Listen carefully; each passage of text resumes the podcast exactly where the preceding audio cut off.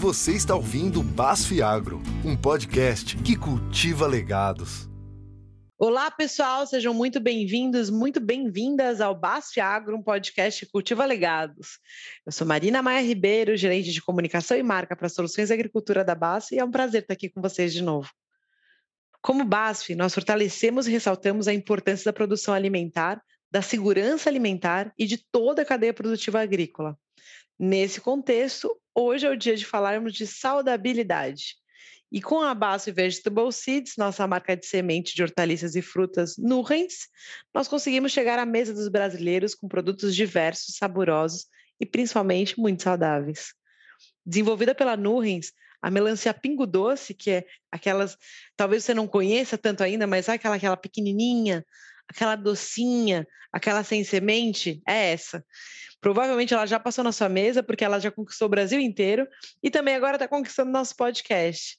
No início de 2022, nós conhecemos sobre tudo sobre a cadeia de produção da melancia num episódio exclusivo e hoje a gente vai debater a importância da pingo doce na alimentação.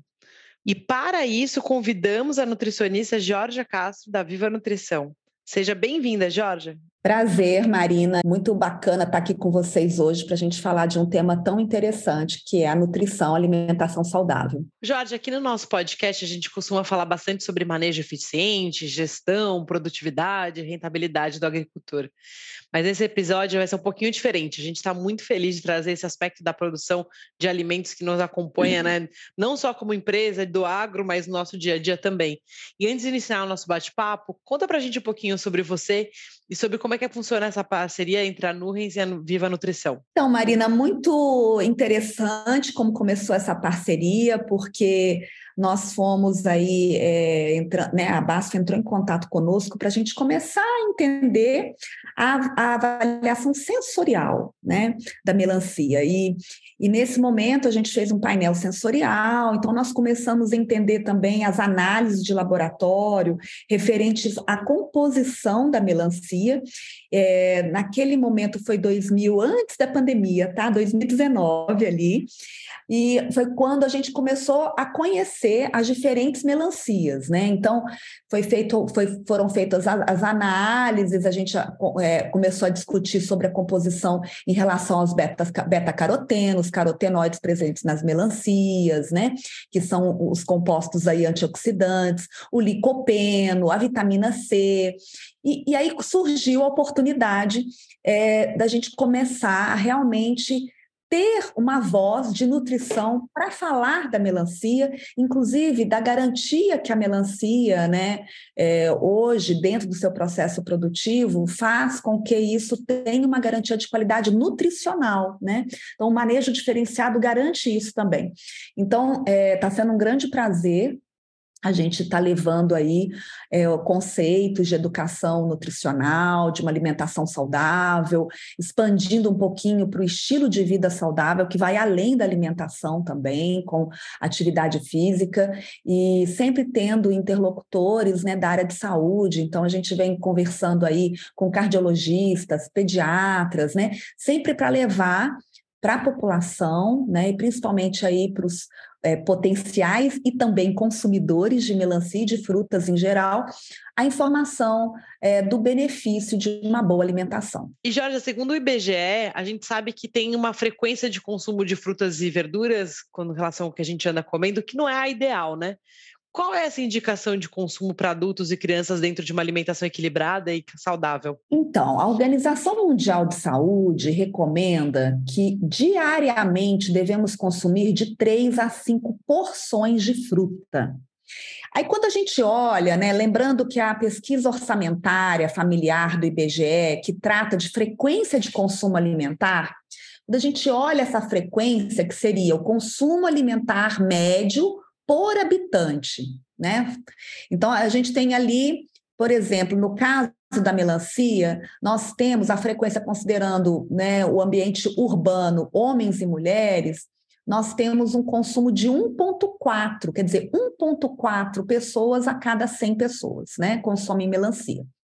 Enquanto, é, vou dar um exemplo de uma outra fruta, que é a banana, que é bem consumida, é quase 15 pessoas né? 15%, quer dizer, 15 é, pessoas em cada 100 pessoas consomem é, mas, é, banana anualmente aí, né, per capita anual. Então, nós temos é, uma, uma, uma, diversidade no consumo de frutas, no consumo de cada uma, variando aí entre banana, laranja, maçã, mamão, manga, né? E a melancia está dentre as, as frutas com menor consumo, tendo aí uma oportunidade de aumentar o, o consumo de melancia, inclusive em diferentes apresentações. Né? Então, a gente tem que considerar também a porção. O que, que é uma porção de fruta? Quando a gente fala de 3 a 5, o que, que significa isso, né? Então, no caso da melancia, é uma fatia que não seja mais de três dedos, né, de, de, de, de, largura, né, porque não é você comer a melancia inteira ou comer a metade de uma melancia, é uma porção que é em torno aí de 100 gramas, em torno de três dedinhos de fatia de melancia.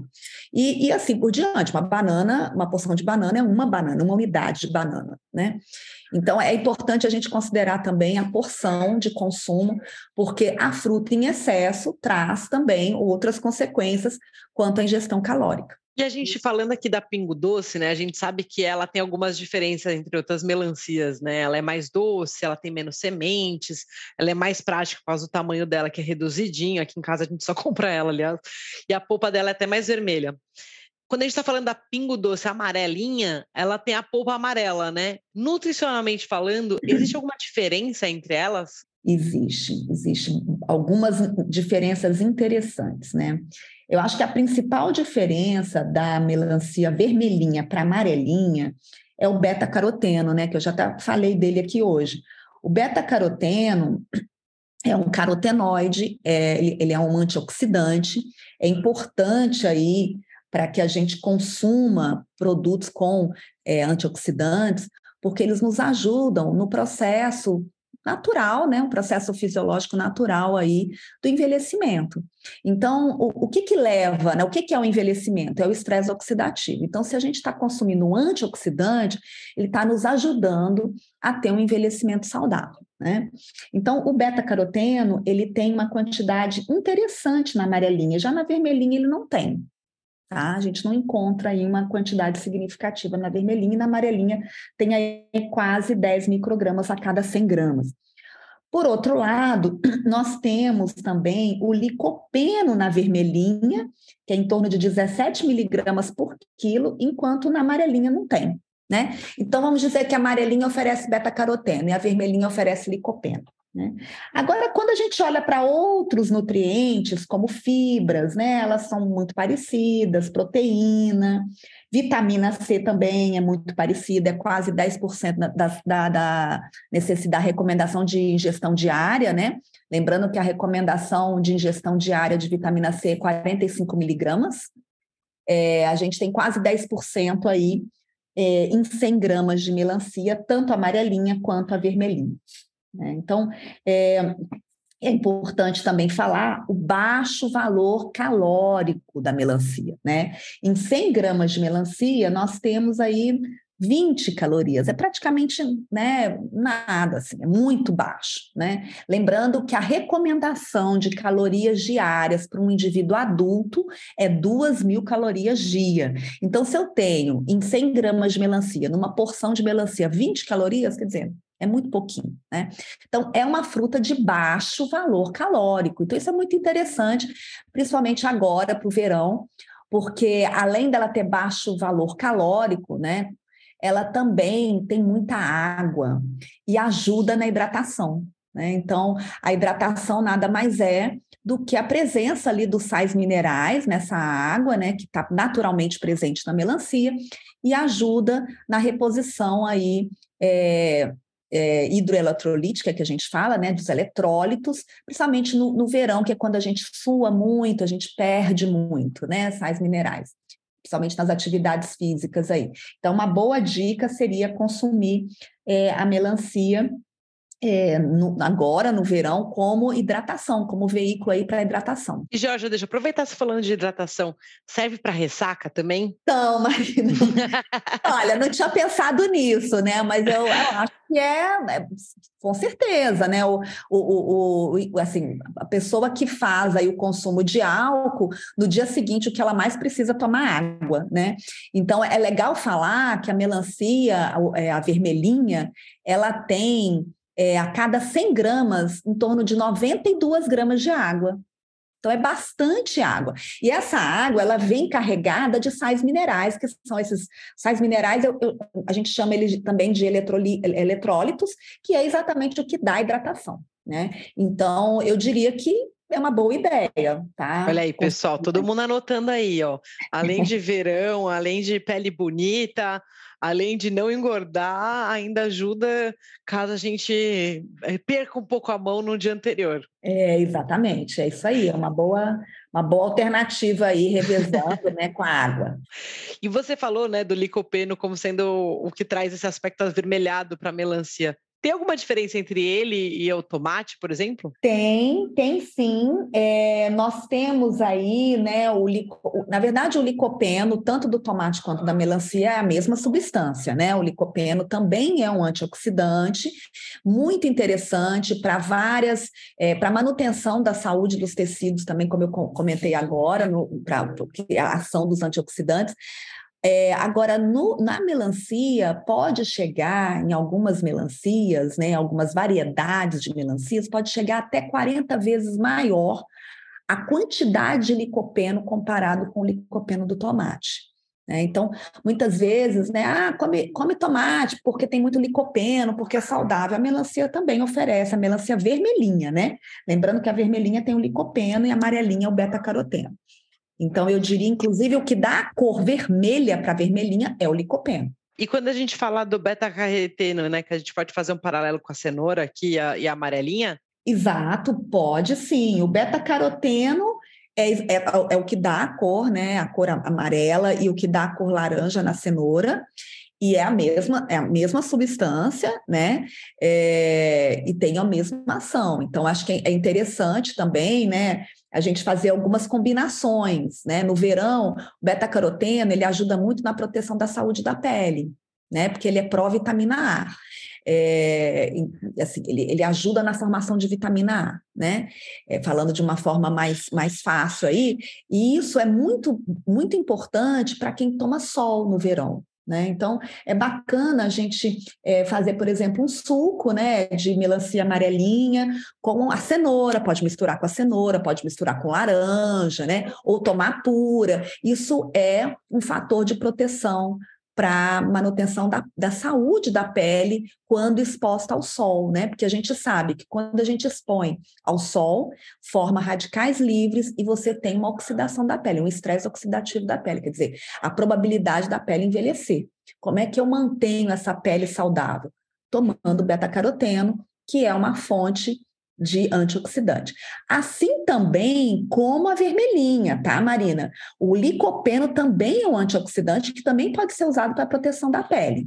Tá? Então, é, é, a ação antioxidante é reduzir a ação, a, a, a, os efeitos dos radicais livres que são promovidos pela exposição solar. A ação antioxidante, ela, é, ela vamos lembrar que o processo de envelhecimento é a perda ou a redução de síntese de tecido ao longo da vida, né? A gente está a todo momento envelhecendo, né?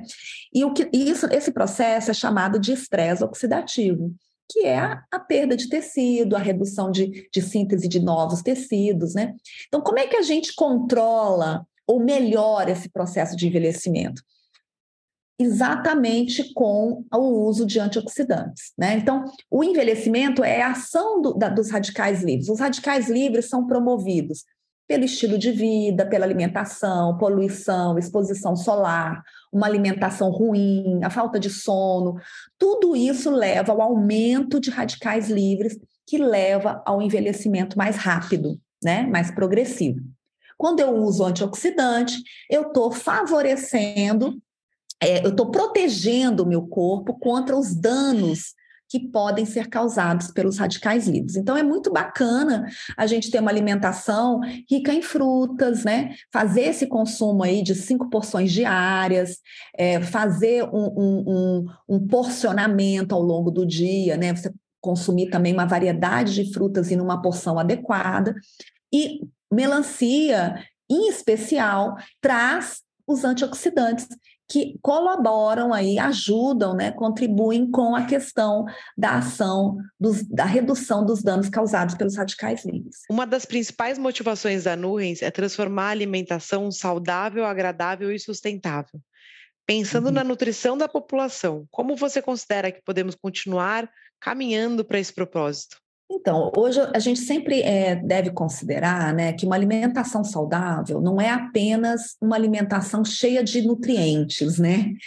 Então, vale lembrar que uma alimentação saudável, ela implica numa alimentação equilibrada, ou seja, nós temos os grupos alimentares, né, que são Vou, vou, falar rapidamente aqui, mas nós temos os cereais, os carboidratos, as proteínas, a, como carnes, ovos, né? Nós temos os lácteos, né? Que é o leite, iogurte, temos as oleaginosas, que é lentilha, ervilha, feijão, né? E temos também as frutas e verduras, é, as hortaliças em geral. É fundamental que a gente incorpore na nossa alimentação todos esses grupos alimentares de, porcionados, quer dizer, na quantidade, na frequência adequada. Adequada para quem? De acordo com o meu estilo de vida, minha atividade física, com a minha idade, né? Como que eu, eu, eu, eu faço as, as, minhas atividades do dia a dia, eu devo, devo compor ali a minha alimentação de forma equilibrada, considerando a composição de nutrientes desses alimentos, né? Principalmente aí na questão das proteínas, também é importante a gente ter o balanço de fonte de carboidrato, que é a fonte de energia, é, e também das gorduras, das gorduras do bem, né, que a gente chama que são as gorduras poli e monoinsaturadas. Agora, se eu tenho, né, eu sempre brinco, se eu comer o dia inteiro cenoura, também não é saudável. Assim como eu comer o dia inteiro é, um, enfim, um biscoito doce, também não é saudável. Né? Então a gente deve ter essa, essa, essa, esse porcionamento, esse balanço. E é muito interessante a gente também olhar para a origem dos alimentos que a gente consome, né? Então, que é exatamente a cadeia de suprimentos, né? A cadeia da onde vem o meu alimento, né? Então, como que é, da onde ele é plantado, como que é feito o manejo, como é que esse alimento chega na minha mesa, né? Qual é o caminho que ele percorre? É, a gente vem nessa, nessa perspectiva de sustentabilidade, né? Olhando muito para as distâncias do campo à mesa, né? É, e também no, no, consumo aí de água, né? De toda a parte de manejo em solo, né? Então, eu acho que uma alimentação é, saudável, ela é, ela é saudável para o indivíduo e para o meio ambiente. Né? Então, é, é uma visão integral do, do que é bom para mim, é bom para a sociedade, é bom para o meio ambiente, no sentido da saúde integral. Então, é, eu, né, isso é um dos objetivos aí da BASF, e eu fico muito feliz de poder participar de um projeto onde a gente é, consegue é, sentir, ver, visualizar, evidenciar essas práticas desde o campo até toda a cadeia de comercialização, distribuição dos produtos, e a preocupação de levar um fruto né, que tem uma qualidade, uma garantia de qualidade nutricional é, e também de segurança alimentar para os consumidores, né? Então, eu acho que está dentro do propósito do profissional de saúde, né? Promover a alimentação saudável e equilibrada. Jorge, muito obrigada pela sua participação. Foi um prazer contar com você nesse episódio. E, gente, dia 26 de novembro agora é Dia Internacional da Melancia. Gente pode comemorar comendo muita melancia, melhor ainda se for a nossa pingo doce, vermelhinha ou amarelinha, cada um escolhe sua preferida. Que bom, Marina. Foi um prazer estar aqui com vocês. Eu espero que a gente possa ter outras oportunidades e fico um abraço aí para que todos comam melancia. Não precisa comer a melancia inteira, mas que todos comam melancia no dia, no dia da melancia aí na próxima semana. E para encerrar, agradeço também todos e todas que estão nos ouvindo pela companhia. Acompanhe nossas redes sociais da BASF e da Pingo Doce para se manter informado sobre as nossas novidades e receitas maravilhosas com melancia. Os links vão ficar aqui na descrição desse episódio. Esperamos vocês no próximo episódio da BASF Agro, um podcast que cultiva legados. Até a próxima!